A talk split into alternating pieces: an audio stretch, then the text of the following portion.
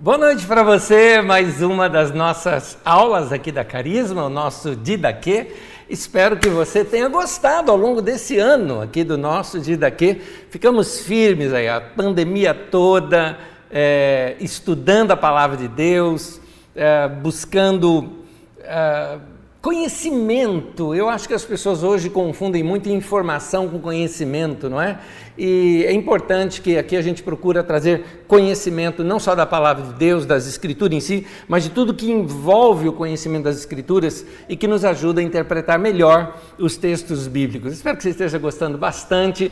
Vamos continuar ainda, semana que vem ainda tem aula, depois uma pausazinha aí para o final de ano, né?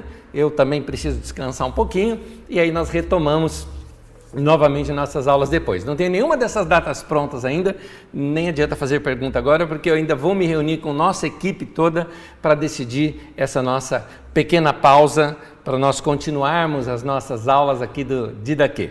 E se você tem nos acompanhado, espero que você tenha também seguido aqueles nossos conselhos. Leia as Escrituras. É muito importante você ler os textos bíblicos, estudar os textos bíblicos, como no caso aqui eu estou pedindo agora que você leia os evangelhos, Mateus, Marcos, Lucas e João, várias vezes, para você ficar bem familiarizado com tudo aquilo que estamos estudando.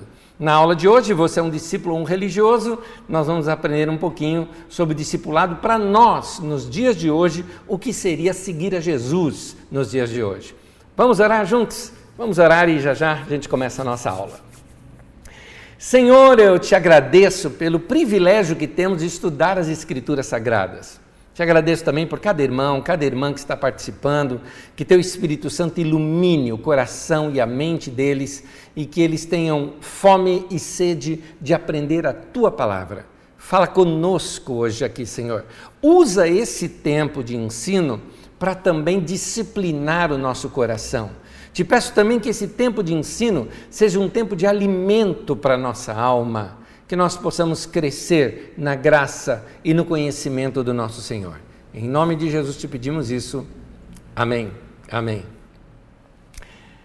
Vamos para a nossa aula de hoje. Você é um discípulo ou um religioso? Não é errado ser religioso. Eu sei que o meu tema uh, deu a entender isso, de que uh, a pessoa que ela é religiosa, ela não é um discípulo, e quem é discípulo não é religioso. Deixa eu antes explicar o que, que eu quero dizer com a palavra religioso aqui, porque o religioso pode, ser, pode ter uma conotação negativa, pode ter uma conotação positiva. Não é errado ser um religioso, ou seja, ter práticas da sua religião diante do mundo secular, eu sou um religioso, porque tenho práticas da religião. Eu oro quando para agradecer a minha alimentação, eu oro quando eu durmo, eu oro quando eu acordo, isso são práticas religiosas. Eu presto culto a Deus num domingo, é óbvio que nós estamos agora, durante a pandemia, não, não temos reuniões presenciais, mas quando, uh, fora a pandemia, eu me reúno com a igreja aos domingos, num determinado horário, num determinado local. Isso é uma prática religiosa. Na nossa prática religiosa tem períodos de cânticos, períodos de se assentar para ouvir a palavra de Deus. Isso são liturgias. Ainda que a nossa liturgia seja uma liturgia moderna, não é? Uma, uma liturgia mais contemporânea e não uma liturgia uh, tradicional, né, que é aquela como a missa, por exemplo, ou como alguns cultos tradicionais, mas é uma liturgia. Portanto, nós somos também religiosos, nós temos prática religiosa. Um discípulo pode ser religioso, mas nem todo religioso é discípulo. Por isso é que nós vamos estudar o que, que é um discípulo, porque tem pessoas que confundem a prática religiosa com o discipulado. Isso tem dentro, vamos falar aqui da carisma, dentro da própria carisma. Tem um monte de gente, por exemplo, que só sabe vir no culto e na reunião do culto. E, e, quando deu aí a pandemia, que não tem a reunião, a pessoa fica perdida e acha que não está mais servindo a Deus, não sabe servir a Deus. Isso é o que? É um religioso. Ele aprendeu a ser religioso, mas agora ele precisa aprender a ser discípulo. E o discípulo de Jesus não depende dessas práticas religiosas para ser discípulo. Ele pode ter as práticas religiosas, ele pode ter liturgia, ele pode ter horário de culto, ele pode ter tudo isso, mas ser um discípulo de Jesus é alguma coisa um pouquinho diferente disso. Quais, é, o que, que, seria um discípulo? O que, é um discípulo? O que seria um discípulo é, nos dias de hoje? Eu não vou me ater tanto aos tempos de Jesus, porque até a prática social era uma outra. É, se ser um discípulo de Jesus é seguir Jesus, o que é seguir Jesus? Se ser um discípulo é obedecer mandamentos, que mandamentos são esses que a gente tem que obedecer? O que significa atender ao chamado de Jesus dizendo segue-me? Quando Jesus fala segue-me, é a mesma expressão para me imite. Imite-me. Segue o meu modelo, me imite na sua maneira de viver. Seguir Jesus é você tornar Jesus o Senhor da sua vida. E a palavra Senhor aí, a palavra grega Kyrios, é a palavra que nos indica um, um, um ser que é supremo, que pode tudo, que é tudo, ou seja, ele é nosso chefe, ele é o nosso dono, ele é o nosso amo, ele é o nosso senhor, ele é o nosso imperador, ele é tudo, tudo que você pode colocar como mais alta autoridade é o Kyrios. Então, ao tornar Jesus senhor da sua vida, no mínimo você tem que obedecê-lo. Agora, nossa geração não gosta muito de falar sobre obediência. Por isso, na nossa geração, tem aquela assim: ah, faz o que você sente. Não é bem fazer o que você sente, mais adiante você vai ver que é sim seguir o coração, mas seguir um coração convertido. Porque às vezes as nossas emoções, os nossos sentimentos podem nos enganar. Na nossa geração hoje é assim: cada cabeça uma sentença e cada um cria a sua própria religião. Na verdade, muita gente, ao invés de procurar ser a imagem de Deus, está fazendo uma imagem sua se tornar a imagem de Deus, ou seja, criar um Deus à sua própria imagem e semelhança, ou seja, um Deus mais parecido comigo. Por isso que a primeira mensagem de Jesus é a palavra metanoia. É a primeira mensagem de Jesus. Jesus disse: metanoia, é chegado o reino dos céus. Lá em Mateus 4,17 fala isso, arrependei-vos. Esse arrependei-vos é metanoia, muda de mente, muda de atitude, muda de direção. Esse é o Evangelho de Jesus. Evangelho não é para gente que é arrogante, que fala, ah, eu levo a minha vida do jeito que eu quero. Evangelho não é para você. Evangelho é para gente humilde. Por isso que Jesus começa na, na, na, sua, uh, na sua constituição do reino de Deus, como dissemos aqui na aula passada. A primeira é: felizes os humildes. Quem quer seguir a Jesus, no mínimo tem que ser humilde. Aliás, Jesus fala isso: venha após mim, eu sou manso e humilde de coração. Aprenda de mim, eu sou manso e humilde de coração. Está lá em Mateus 11 isso. Então, uma das primeiras coisas que a gente tem que aprender é a obediência. Mas deixe-me te explicar essa questão da obediência, porque senão a gente cai nessa questão da obediência pelo viés religioso. A obediência, então, no viés religioso é o quê? Não falte no culto, dê o seu dízimo, você tem que cultuar dessa e dessa maneira. Se a igreja levanta a mão, você tem que levantar a mão. Se a igreja aplaude, você tem que aplaudir. Se a igreja dança, todo mundo tem que dançar. Tira o pé do chão e quem não tira é quadrado, entendeu? Vai lá da liturgia de cada um. Algumas liturgias são mais silenciosas, outras liturgias são mais barulhentas, mas aí é, é religião. E eu não estou falando disso. A obediência que Jesus quer de nós é uma outra obediência, na qual eu e você precisamos e devemos segui-la, mas ela é diferente dessa obediência religiosa, porque essa obediência religiosa é o jugo humano, que as pessoas não aguentam mais. Nos tempos de Jesus era assim também. Quando Jesus fala o seguinte: Venham a mim, vocês que estão cansados e sobrecarregados, e eu vos aliviarei, está lá em Mateus 11 isso ele está se referindo ao seguinte: vocês que estão cansados e sobrecarregados desse jugo da religião. Você não aguenta mais essa religião, você não aguenta mais esse peso sobre você. Então, é, venham para mim, porque eu sou, tome sobre vocês o meu jugo, ou seja, anda comigo, pega a sua canga junto comigo aqui, porque a minha é suave e leve, você vai encontrar descanso para a sua alma. Ou seja, ao você seguir o ensino de Jesus, você está obedecendo Jesus. E ao estar obedecendo Jesus, você está aprendendo com ele ser manso, humilde e ter descanso para a tua alma. É uma delícia seguir Jesus. É gostoso ser discípulo de Jesus. Renova a alma da gente, renova a vida da gente. Meu irmão, a religião não é para ser algo pesado. É, seguir Jesus é algo leve, é gostoso. E se você segue a Jesus e é algo gostoso, você pode ter as práticas religiosas sem peso nenhum.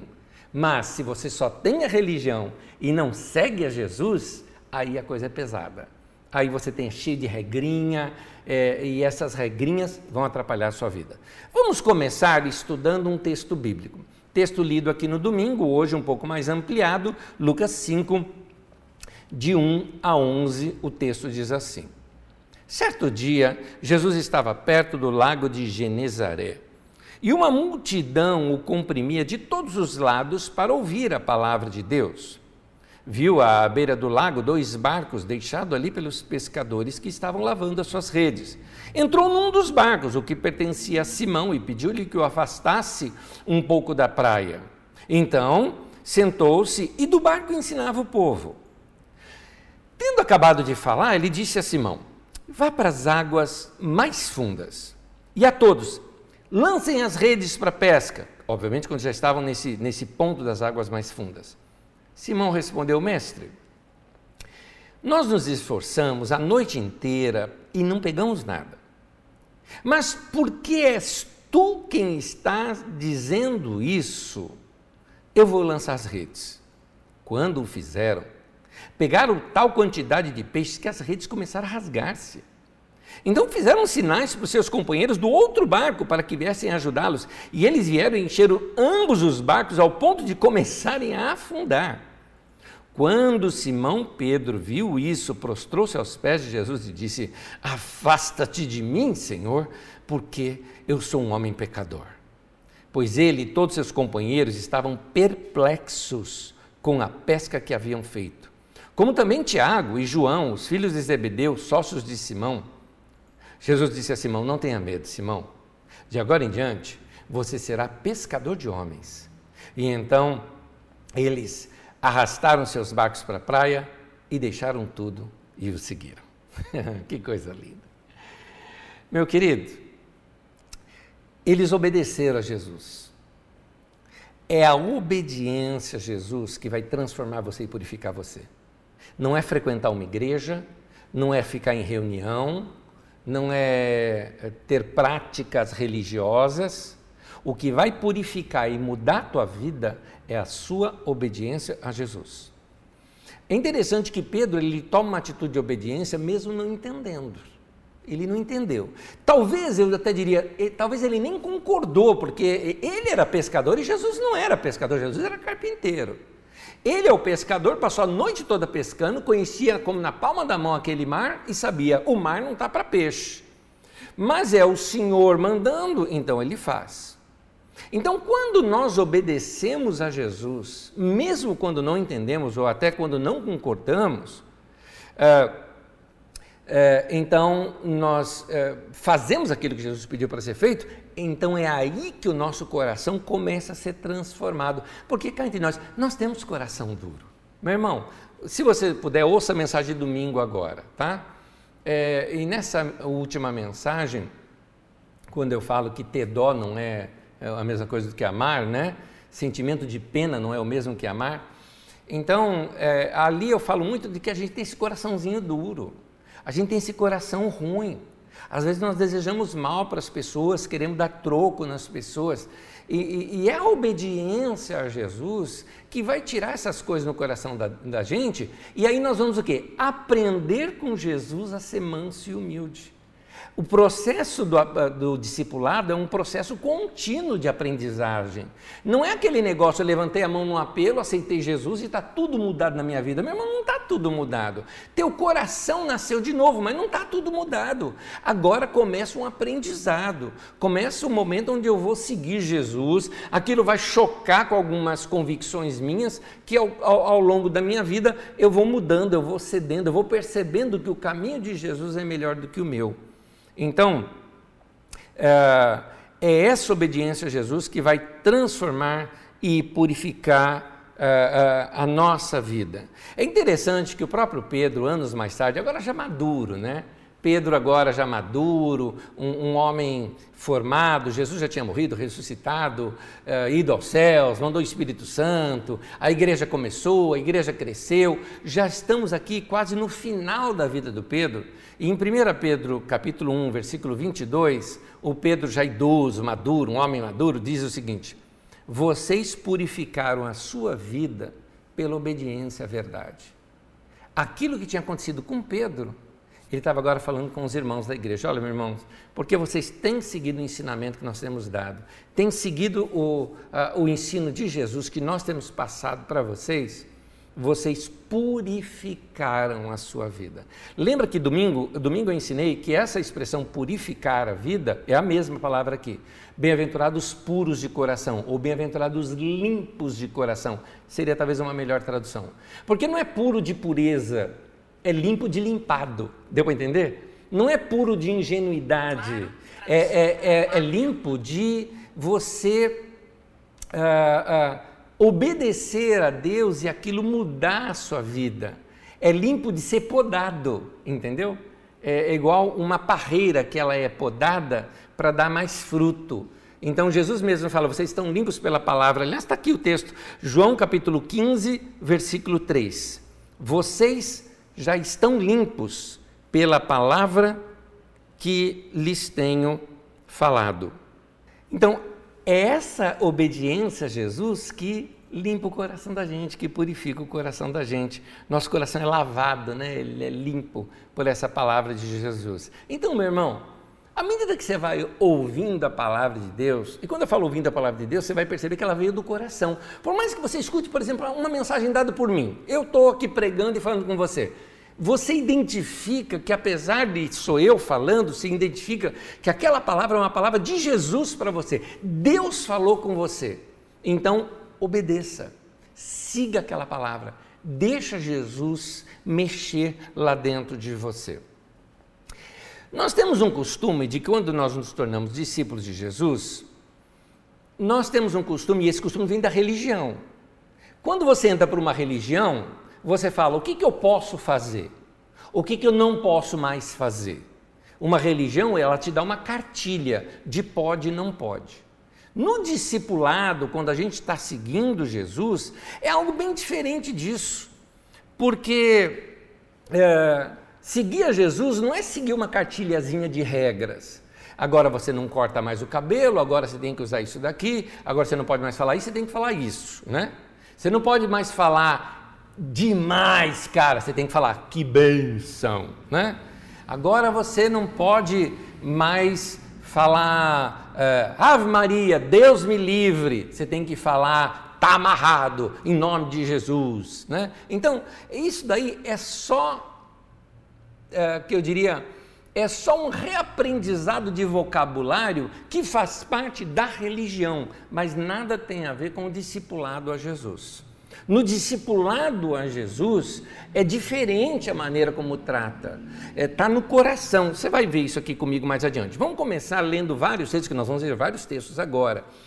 E lá a carta de 1 João, que eu te recomendo você lê-la inteira, que é uma carta pequena, cinco capítulos apenas.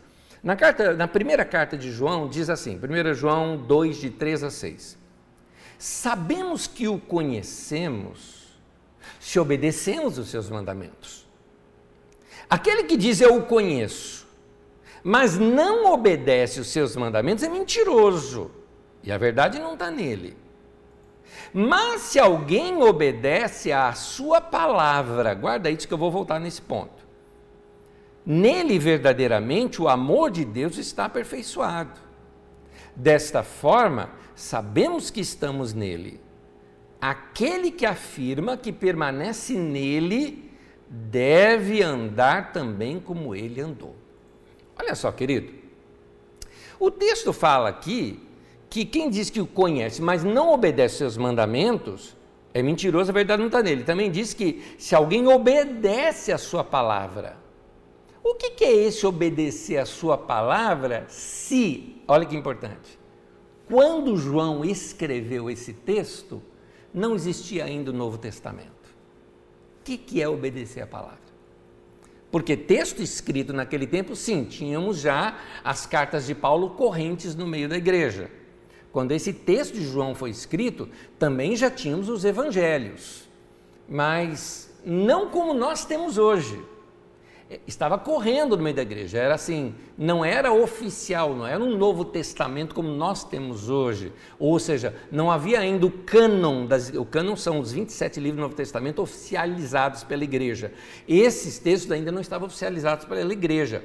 Tanto que algumas igrejas usavam alguns textos, outras usavam outros textos. Você vai estudar isso comigo quando nós chegarmos no final do Novo Testamento que eu vou entrar um pouquinho para a história da igreja. Estou até pensando se eu não continuo, depois de ter estudado o Novo Testamento, se eu não continuo com aula de história da igreja com vocês. Mas, veja só, é, é, é, nesse tempo que João escreveu, não tínhamos ainda o Novo Testamento. Então, o que, que João se refere sobre alguém que obedece a sua palavra? Percebeu que então é alguma outra coisa? Nós vamos chegar lá. 1 João 3, versículo 22 e 23, diz assim: e recebemos dele tudo o que pedimos, porque obedecemos os seus mandamentos e fazemos o que lhe agrada. Opa, aqui ele diz algo. E este é o seu mandamento: que creiamos no nome de seu Filho Jesus Cristo e que nos amemos uns aos outros como ele nos ordenou. Você percebe que aqui ele resumiu o mesmo ensino de Jesus? Amarás o Senhor teu Deus de todo o teu coração, toda a tua alma, todo o entendimento, todas as suas forças. Esse é o primeiro grande mandamento. E o segundo, semelhante a esse, é: amarás o teu próximo como a ti mesmo. Nota que ele falou a mesma coisa aqui. Porque crer no nome do seu filho Jesus Cristo, a palavra nome ali, é, é, para qualquer pessoa, leitor da época, entende que é crer na pessoa de Jesus. Sua fé em Jesus. E a sua fé em Jesus devota o quê? Devoção, amor, paixão a Jesus. Quando você faz isso e quando você ama o próximo, ama uns aos outros, isso é obedecer os mandamentos de Jesus. Em outros textos ele repete isso de outra maneira. Então, guarda isso, é crer em Jesus e amar pessoas, ou amar a Deus e amar pessoas. 1 João 5, versículo 2 e 3. Assim sabemos que amamos os filhos de Deus amando a Deus e obedecendo os seus mandamentos. Porque nisto consiste o amor de Deus. Dois pontos: em obedecer aos seus mandamentos e os seus mandamentos não são pesados. Olha só que coisa, ele não está falando dos mandamentos do Antigo Testamento, porque o Antigo Testamento para ele está resumido em amar a Deus e amar o próximo.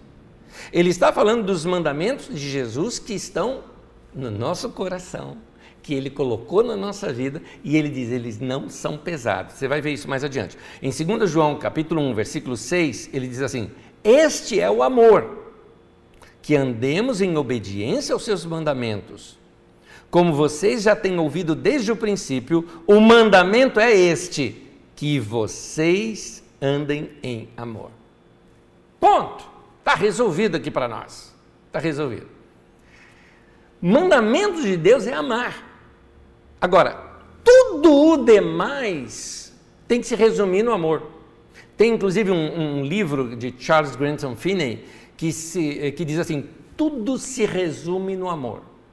Uma vez eu ensinei aqui no Didaquê para vocês. Vocês devem se lembrar que uma vez eu coloquei uma coisa assim teológica aqui para vocês, né? O objetivo supremo de um agente moral determinará o caráter moral das suas ações e meios. Não me lembro mais em que aula que eu dei isso.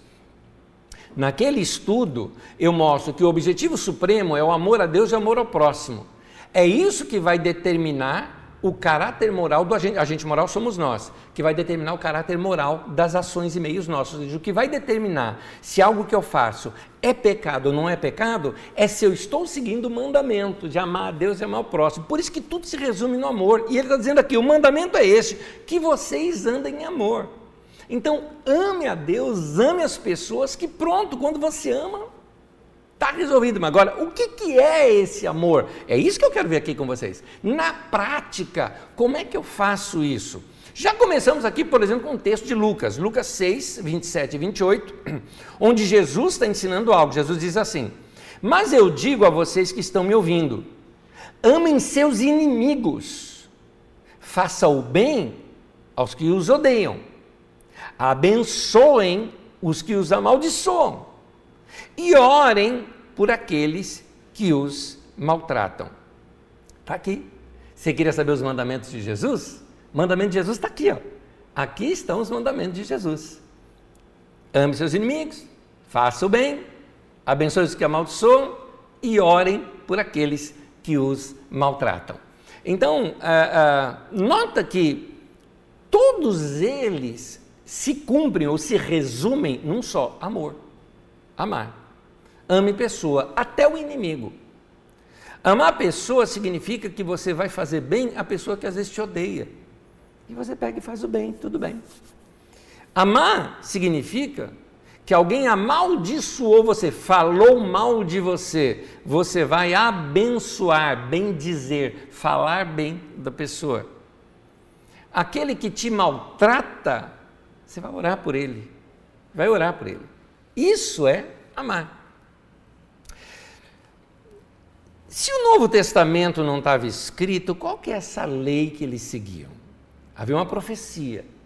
E essa profecia indicava um tempo em que Deus colocaria a lei no nosso coração. Isso foi profetizado por Jeremias, Jeremias capítulo 31, versículo 33. Diz assim: Porei a minha lei no íntimo de vocês, e a escreverei nos seus corações.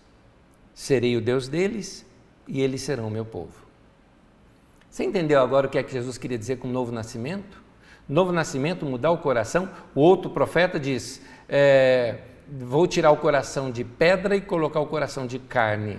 Já Jeremias coloca assim: eu vou colocar minha lei no íntimo deles, no coração deles, escreverei no coração.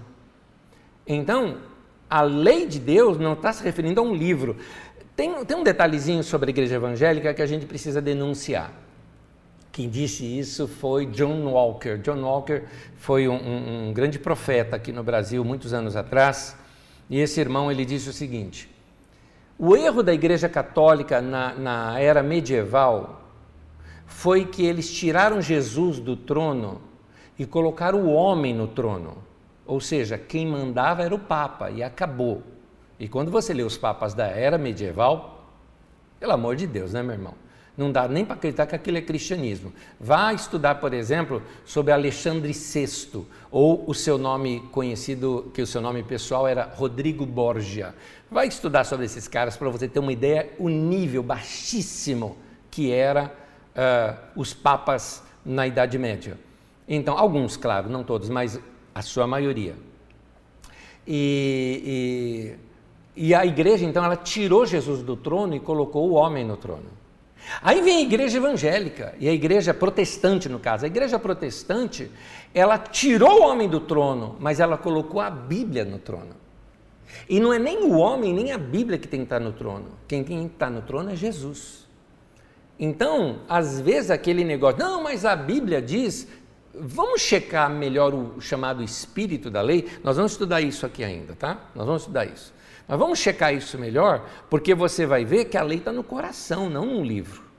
E se você não tem a lei no coração, então você não nasceu de novo, porque quando a gente nasce de novo, entrou a lei no coração. A gente sabe. A gente sabe quando Deus fala com a gente. Não é uma voz que você ouve, que Deus vai estar falando. Tem muita gente mística por aí que tem, sabe, anjo como secretário o tempo todo, Deus falando com ele. Querido, é a voz do coração, porque Deus fala no coração. Não é uma voz que você ouve, é uma voz que você sabe. É algo chamado consciência, é algo chamado coração novo, é algo chamado convicção de fé. Você sabe porque sabe que sabe que o certo é fazer aquilo, então obedeça. É aí que eu disse que lá, quando eu citei Pedro, lá quando ele lançou a rede, mesmo não concordando até, porque às vezes nós temos que obedecer a Jesus assim. Algumas vezes a gente fala assim, não é o que eu sinto, eu, não tenho, eu tenho vontade de esganar o cara, mas Jesus mandou perdoar, eu vou perdoar.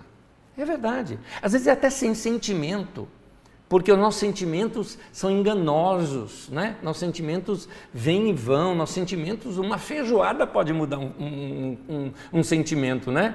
Uma dor de barriga pode eh, mudar um sentimento, mas convicção do coração é outra coisa. Os mandamentos de Jesus também, eles não são uma cartilha para você decorar assim, isso pode, isso não pode. Mas, por estar no coração a lei do Senhor, é uma maneira de se apelar, eu diria, para o bom senso. Como Paulo apóstolo diz lá em 1 Coríntios 6, 12, também em 1 Coríntios 10, 23, Paulo fala assim: o que convém e o que não convém. Ele chega ao ponto de dizer: tudo me é lícito, mas nem tudo me convém. Assim, pode fazer isso? Pode, mas não me convém fazer. Eu não vou fazer. Por que você não vai fazer? É uma convicção minha, eu não vou fazer. Você segue aquela lei interior, segue aquele mandamento interior. Então, a grande pergunta a se fazer é: Jesus faria ou não faria? Boa pergunta isso. Jesus faria isso? É uma boa pergunta. Uma, por exemplo, vamos lá. Pode ou não pode discutir? Jesus faria? Se sim, faria como? É assim que a gente tem que pensar. Porque assim, porque Jesus discutiu. Como é que seria uma discussão de Jesus com os fariseus, por exemplo? Era uma discussão. Mas eu não consigo imaginar Jesus ficando vermelho, brigando, xingando os fariseus. Eu não consigo imaginar isso.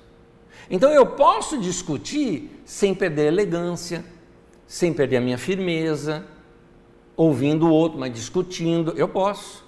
Eu posso criticar? Posso. Mas eu posso criticar sem rebaixar o outro. Eu posso criticar. Eu posso criticar é, desmerecendo o que a pessoa faz mas não desmerecendo a pessoa em si. Entende isso ou não? Por exemplo, eu posso criticar um político. Jesus criticou, por que, que eu não posso? Jesus chamou o rei da época dele de raposa. Jesus chamou de raposa. Então Jesus sabia que o cara era um espertalhão. Mas ele nunca se dirigiu diretamente à palavra, a não ser que o cara tivesse explicitamente num pecado, como foi o caso quando João Batista condena Herodes por estar uh, uh, por ter roubado a mulher do, do irmão dele. Ele estava convivendo com a mulher do irmão dele, roubando a mulher do irmão dele. Então, é, é, João Batista condena por isso. Mas nota, como é que Jesus faria? Então, vamos, vamos para nossas perguntas do dia a dia. Por exemplo, quando uma pessoa se converte, ou quando a pessoa começa a frequentar, vamos nem colocar conversar, a pessoa começa a frequentar a igreja, ela começa com uma mentalidade religiosa. Então a primeira coisa que ela pergunta é: pode ou não pode? Por exemplo, quer ver uma pergunta comum? Escuta, olha, eu posso ou não posso beber vinho? Eu posso ou não posso tomar cerveja? Minha pergunta é: o que Jesus faria e o que Jesus não faria? Na verdade, a gente sabe que Jesus tomava vinho. E por que, que não pode tomar vinho hoje se Jesus tomava? Entende? O que é que Jesus faria? A questão é como ele tomava. Por exemplo, a Bíblia não proíbe tomar vinho, nenhuma parte da Bíblia, aliás, até recomenda tomar algumas vezes. Paulo, por exemplo, recomenda para Timóteo por uma questão de saúde. É, em Eclesiastes fala para você tomar alegremente o seu vinho, então é uma bebida gostosa que você pode tomar. Agora, a Bíblia também diz: não vos embriagueis com vinho. O que, que é isso? Equilíbrio. Você consegue imaginar Jesus manguaça? Você consegue imaginar Jesus bêbado? Não. Então, o que é que Jesus faria? O que é que Jesus não faria? Entende? Não é uma regra, pode ou não pode. A regra é o bom senso que está no coração daquilo que convém ou não convém. Então, é, é, é, é assim: até onde eu não perdi o meu equilíbrio? Até onde o meu comportamento social não maculou a minha reputação? Até onde eu não caí no ridículo? Porque isso tem a ver com discussão, isso tem a ver com posturas públicas, isso tem a ver com beber ou não beber, tem tudo a ver com isso. A pergunta simples é essa que nós já fizemos aqui: Jesus faria isso? É essa a pergunta. Então, queridos, é, eu estou dizendo isso porque a gente não pode viver um cristianismo desaculturado. Porque quem ensinou para a gente, por exemplo, que a gente não pode tomar cerveja? Quem ensinou isso foram os norte-americanos. Porque os crentes alemães tomam cerveja. Uh, quem que ensinou para a gente que a gente não pode beber vinho? Isso veio dos norte-americanos, porque até Jesus e qualquer palestino, qualquer pessoa do Oriente Médio, cristão, toma vinho. Então, vamos dizer assim, são questões culturais. Se é de uma família italiana, por exemplo, você não tomar vinho, vão falar que você é um quadradão. Se você é de uma família alemã e não tomar cerveja, o pessoal vai falar, religião mudou a cabeça do cara. Mas agora, em ambos os casos, pode ficar bêbado? Não. Não, porque o texto bíblico diz: não vos embriagueis. Porque embriaguez tira de você o bom senso, faz você passar ridículo. Isso não pode. Então, a gente não pode ver um cristianismo desaculturado, por exemplo, aquela coisa assim, agora que você se converteu, você só pode só pode ir na igreja, né? É, eu não gosto nem dessa expressão ir na igreja. Quem me conhece sabe que eu não uso essa expressão, porque igreja somos nós, não o lugar onde você vai. Eu estou usando aqui porque é o popular que as pessoas falam. Então o indivíduo só pode ir na igreja, só pode ouvir música gospel, né? só pode ouvir rádio evangélica, no passado não podia nem mais assistir futebol. Hoje, como tem um monte de, de crente convertido aí no futebol, então hoje pode, porque tem irmão lá no futebol. Mas no passado, eu me lembro disso, que crente não podia assistir futebol, crente não podia jogar bola de domingo, por exemplo. Isso era regra em várias igrejas. Não estou falando de igrejas pentecostais agora, eu era de igreja tradicional e não podia jogar futebol no domingo. Eu me lembro um retiro da Igreja Batista, onde eu fui, onde é, era uma chácara, um lugar legal, assim, um, um acampamento, né? Bonito e tudo mais. No domingo não podia jogar bola nem entrar na piscina, porque de domingo não pode. Então você nota que é, existem algumas regras que são regras da religião. Não é uma regra que veio do coração. Não é uma regra assim que Jesus faria ou não faria. Então, a, a, aquela pergunta assim: pode dançar? Eu te pergunto, Jesus faria? Se faria, em que situação que ele faria? É, porque é, é uma boa pergunta, né? Porque assim, a gente tem que ser. É, é, tem, que, tem que ser. Tem que ser equilibrado. Porque será que é todo tipo de música que Jesus ouviria? Será que Jesus ouviria músicas obscenas? Será que Jesus dançaria danças obscenas? Eu diria de cara que não. Então pode? Olha, se Jesus não faz, eu não faço. Porque a, a pergunta é essa daí. É, se Jesus faria ou não faria. Então, é, judeu, por exemplo, judeu dançava muito. As, é, eles eram um povo muito festivo. Eles tinham suas próprias músicas populares. Você vê isso no próprio livro de Salmos, que é o cancioneiro que eles usavam nas suas procissões e nas suas idas a Jerusalém, e ali cantavam os seus hinos, eram os salmos. Agora, é, é, eu costumo dizer o seguinte: a gente tem a nossa MPB, né? Acho que eles tinham a MPJ deles, a música popular do judeu. Porque tem algumas músicas que é citada na Bíblia e que não são cânticos para Deus, são cânticos populares. Aliás, o que, que eles até chegaram ao ponto de fazer? Pegava a melodia dessa música popular, uma cantiga talvez de roda, ou uma cantiga talvez ah, ah, bem conhecida de todos, e colocavam poesias feitas por Davi, ou poemas, por exemplo, feitos por alguém, e essas canções que eles cantavam. Quer ver? Está tudo isso na Bíblia. Nos cabeçalhos de alguns salmos, aparece aí na tela para você, no Salmo 8, para o mestre de música, de acordo com a melodia, os lagares. E esse salmo é de Davi. Davi escreveu e colocou a melodia dos os lagares. Que canção é essa, os lagares? Sei lá, mas não é canção bíblica, não é canção para Deus. Tem outra aqui, Salmo 22, de acordo com a melodia, a corça da manhã. Salmo 45, de acordo com a melodia, os lírios. Salmo 56, de acordo com a melodia, uma pomba em carvalhos distantes. Nomes, nomes bonitos, né? Salmo 58, é, é, de acordo com a melodia, não destruas. Como você vê, se usava canções populares, né? E dessas canções populares, para eles, eles não separavam essa questão do, do, uh, do religioso do seu dia a dia eles envolviam tudo isso de uma só maneira. Então, uh, algumas coisas que nós temos hoje são imposições culturais. Não tem sentido nós colocarmos imposição cultural sobre os nossos irmãos, é, que tem mais a ver com gostos pessoais do que com algo que tem a ver com a palavra de Deus para nós hoje.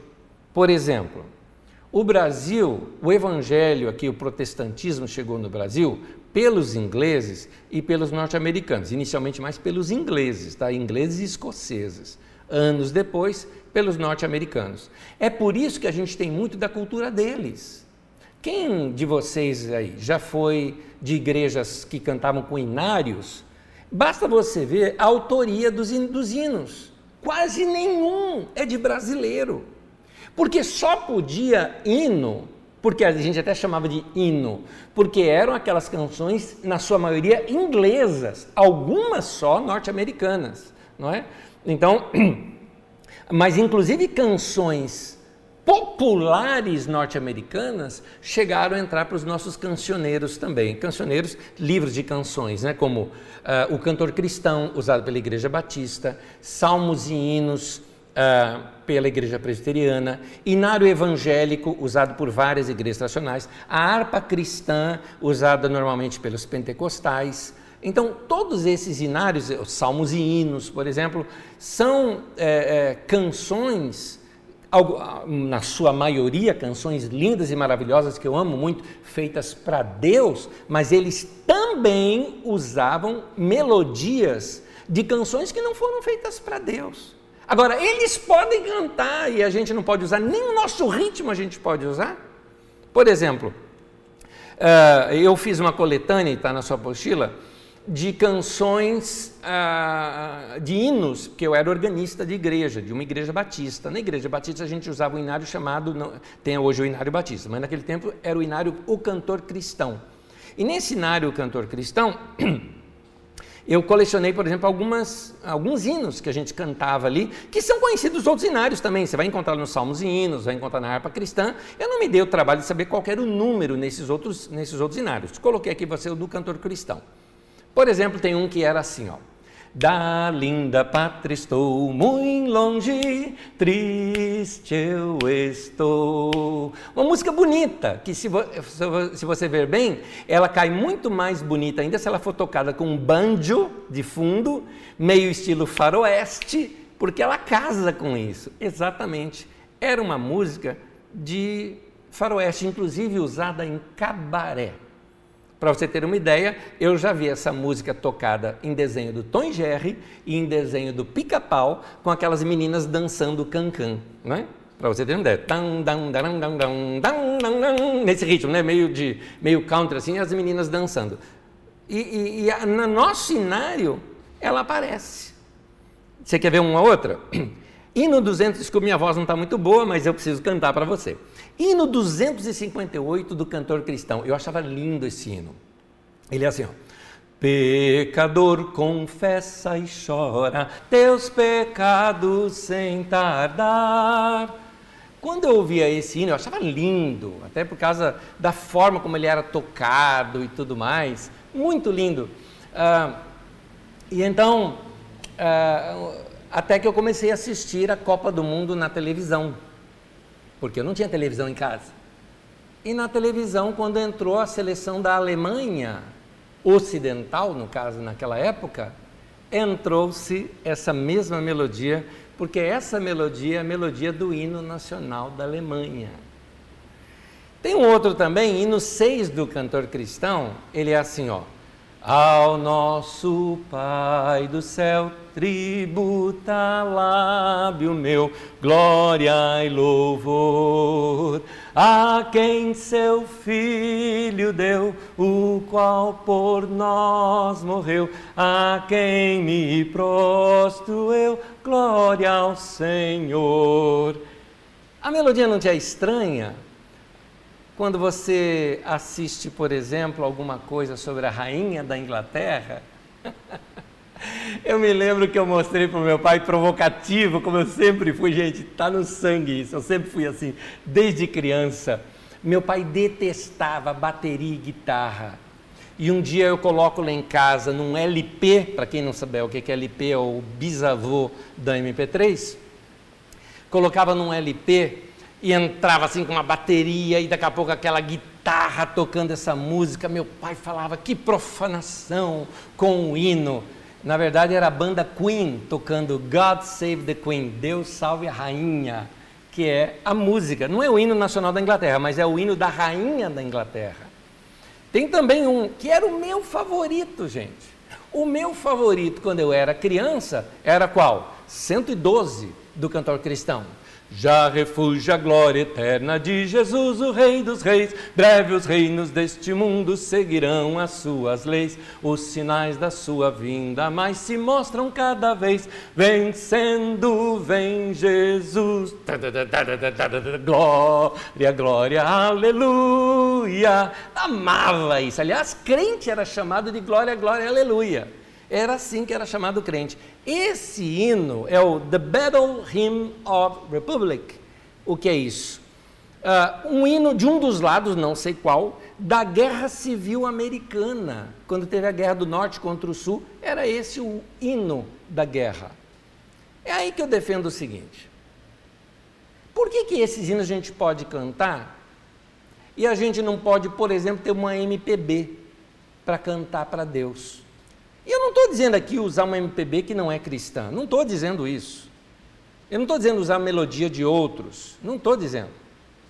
Mas quando os vencedores por Cristo vieram com a proposta da gente cantar ritmos brasileiros, uma boa parte da igreja rejeitou, chamando de música profana.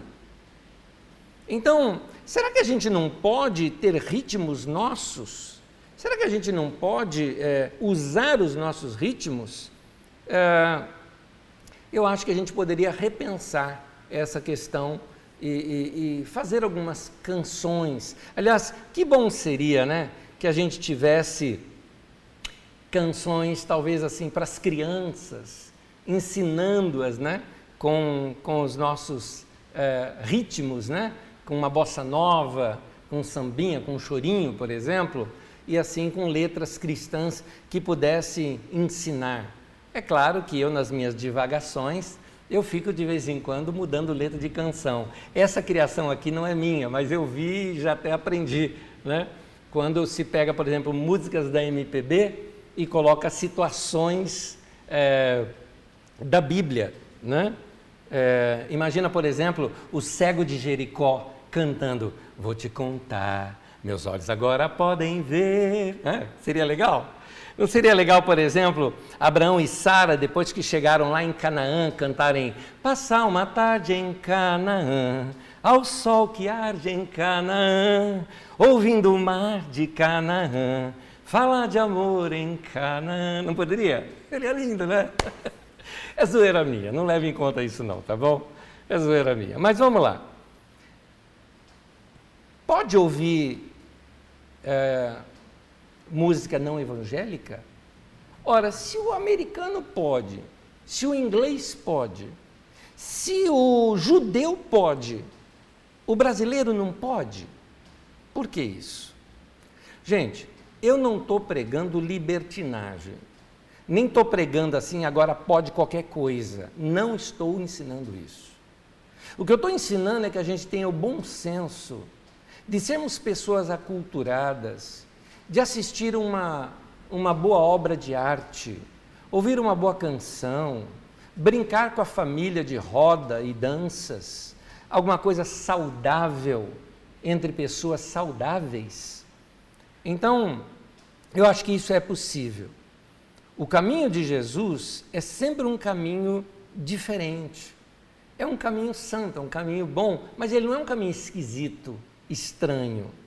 Nós temos uma lei no coração que nos leva a perguntar o seguinte: Jesus faria isso?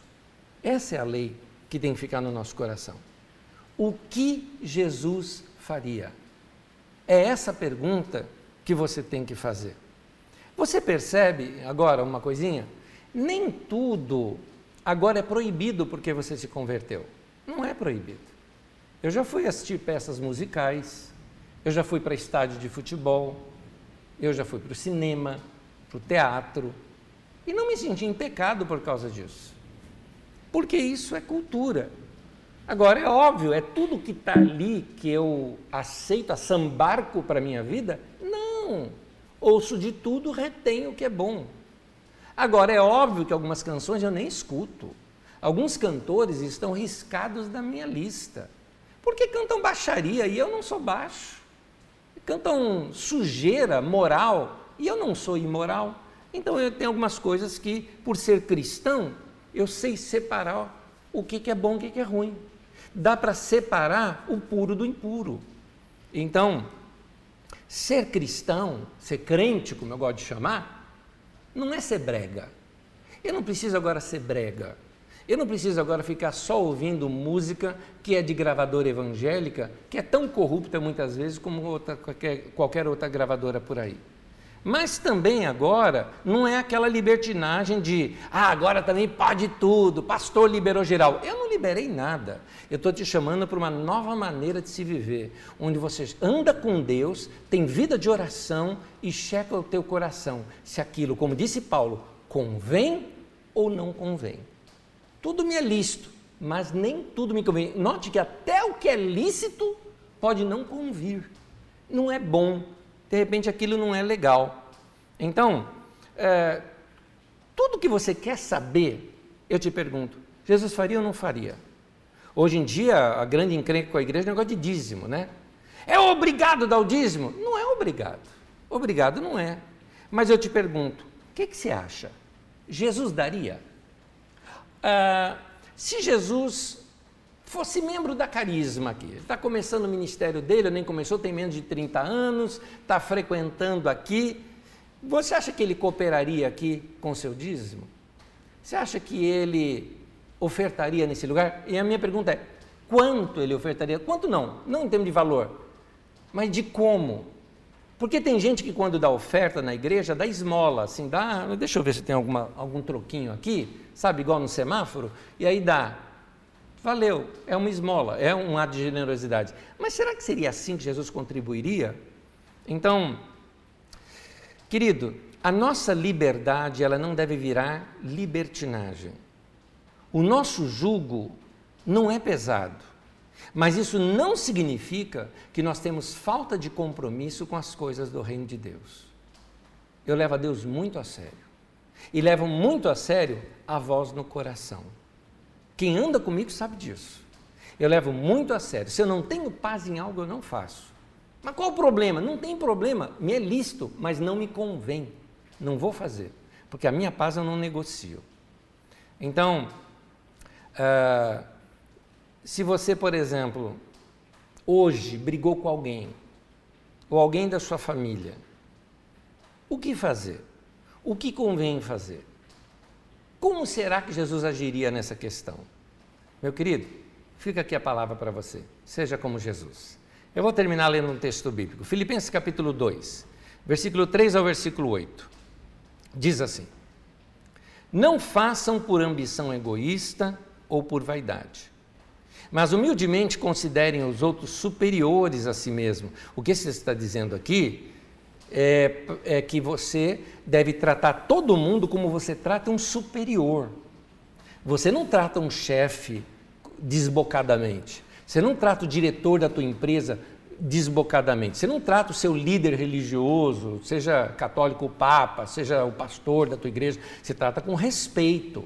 Você não trata é, é, um avô, uma avó sem o devido respeito. A Bíblia diz que você tratar todo mundo assim, até quem é teu funcionário, até quem está te atendendo, até outra pessoa. Considere os outros superiores a si mesmo. Continuando.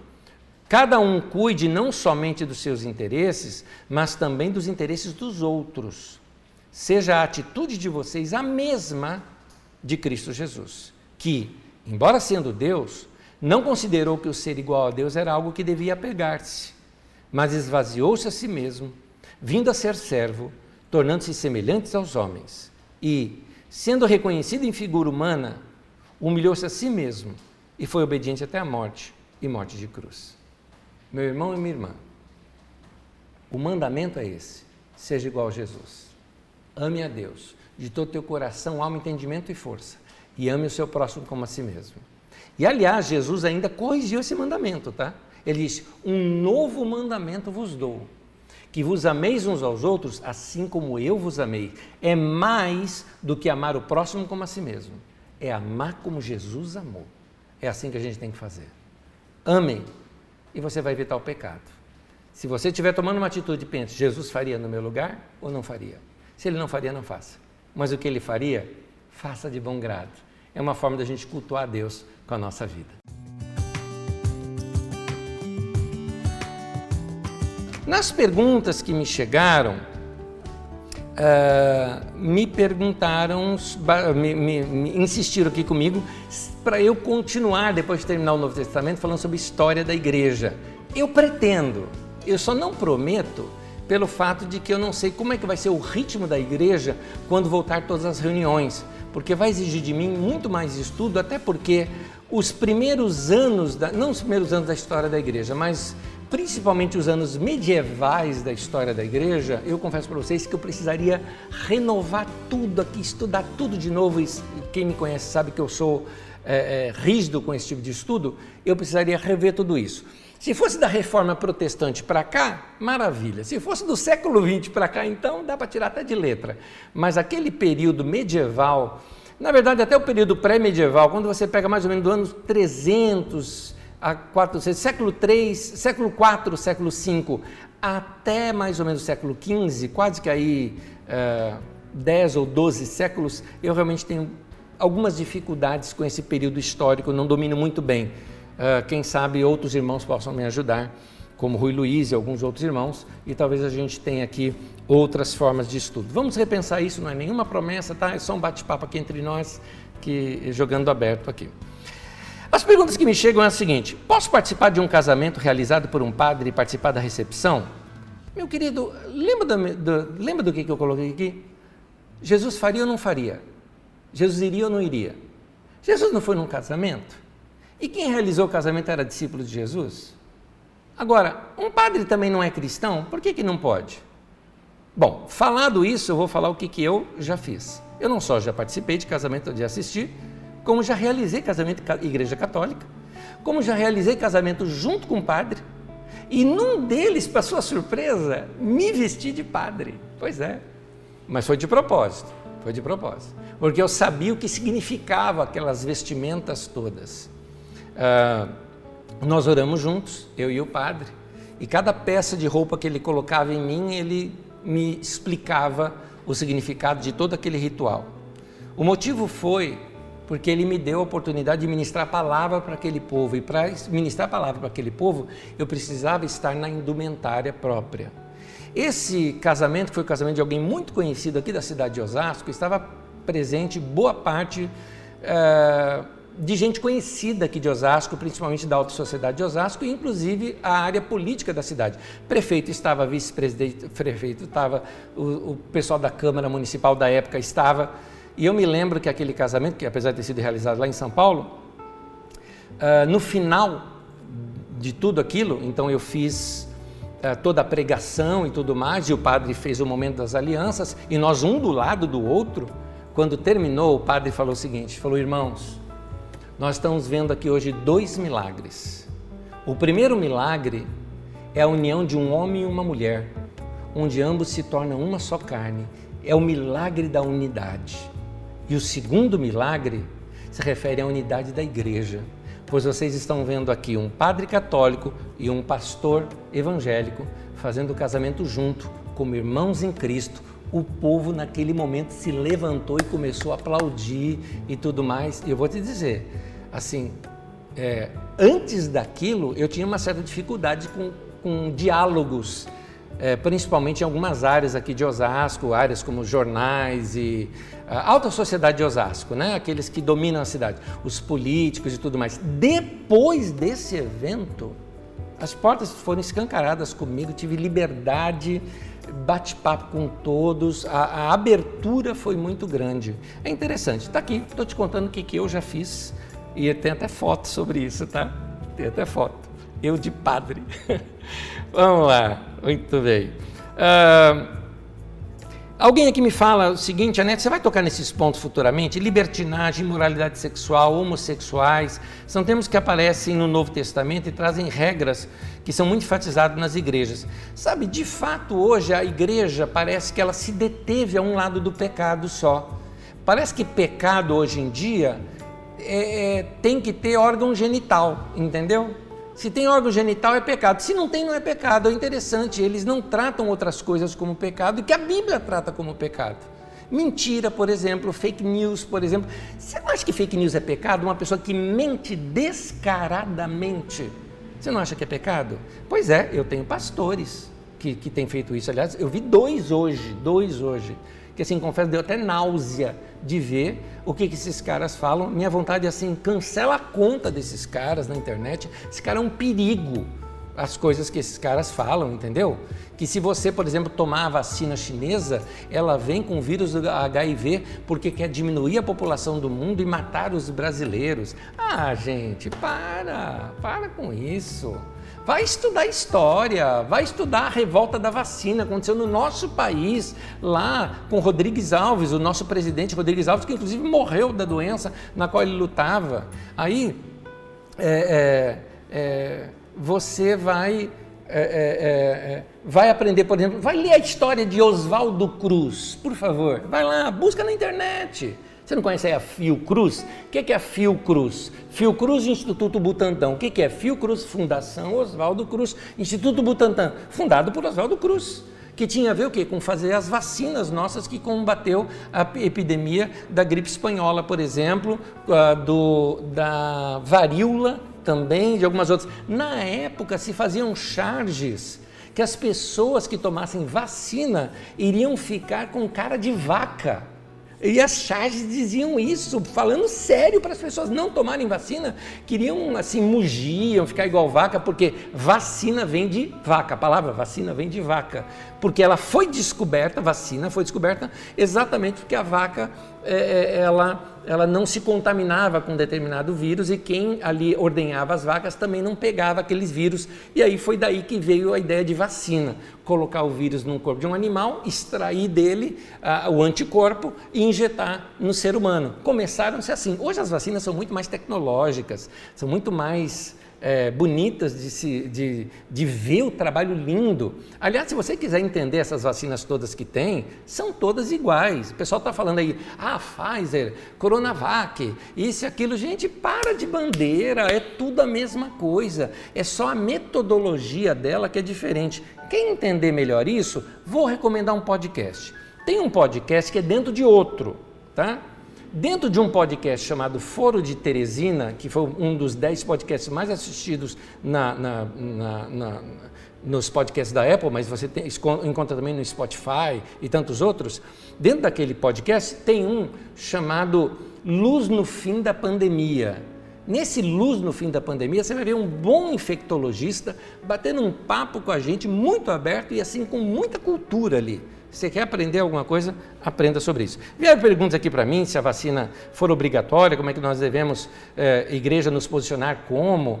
Gente, cada um se posiciona como você achar que deve se posicionar, conforme sua consciência manda. Eu vou tomar vacina, não vejo a hora de sair essa vacina. Tomaria, tomaria todas, não tem nenhum problema. Eu acho muito legal isso. Acho que é um cuidado para nós. Valorizo o trabalho de cientista, valorizo muito. E eu acho, sendo muito honesto, eu acho uma besteira a gente ficar discutindo uma coisa que, que é para o bem do povo. Ah, faz favor.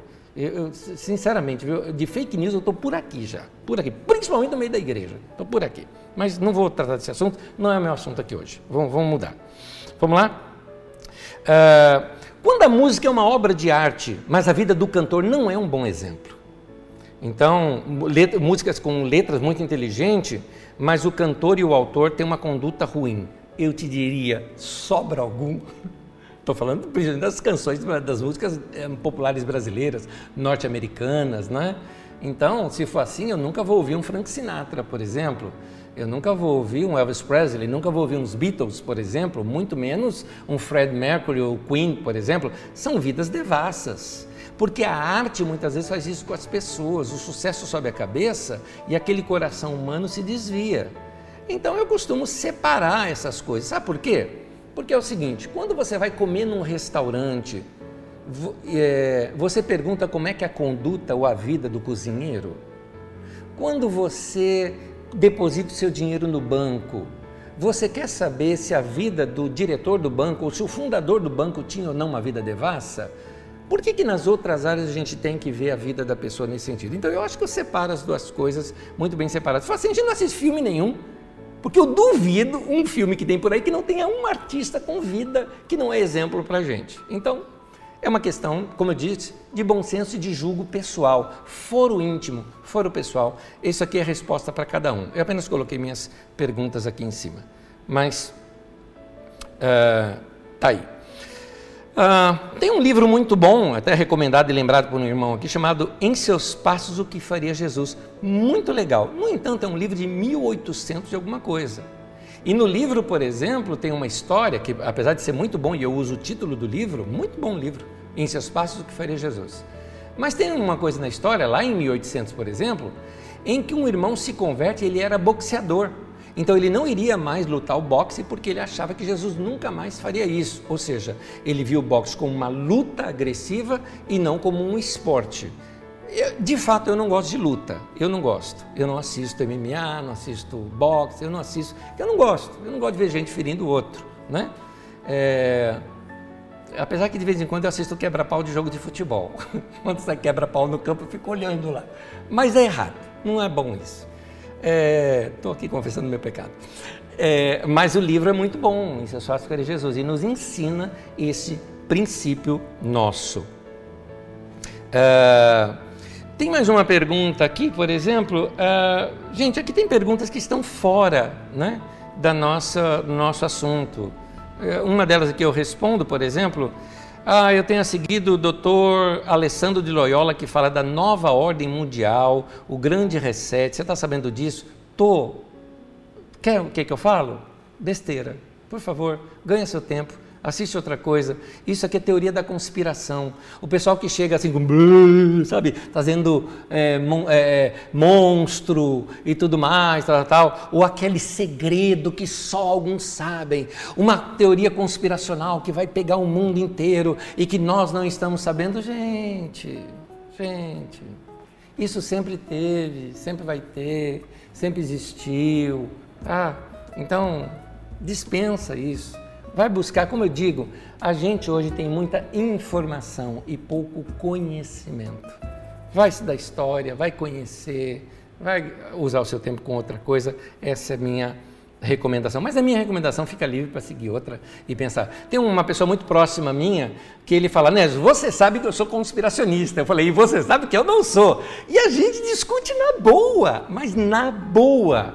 Ele fala as teorias da conspiração dele, eu venho com as minhas é, desconstruções, aí ele me pega no contrapé com algumas perguntas, e aí eu falo, ah, essa você ganhou, mas daí eu pego ele no contrapé com outra, e a gente bate o papo assim de boa. Ele assume, ele ama uma teoria da conspiração, e eu detesto. Então, fica aí para o gosto de cada um. Gente, eu acho que encerramos nossas perguntas aqui para hoje. É, é, Deixa eu ver se eu pulei alguma aqui. Não, já respondi todas, pelo menos todas que tinham a ver com a aula de hoje. Que Deus abençoe você. Lembra, Jesus faria isso? Essa deve ser a nossa pergunta. Se ele faria, como ele faria? Se ele não faria, por que não faria? Enfim, nós somos seguidores de Jesus. Vamos segui-lo e vamos seguir essa lei que tem no nosso coração. Deus abençoe cada um de vocês. Até domingo.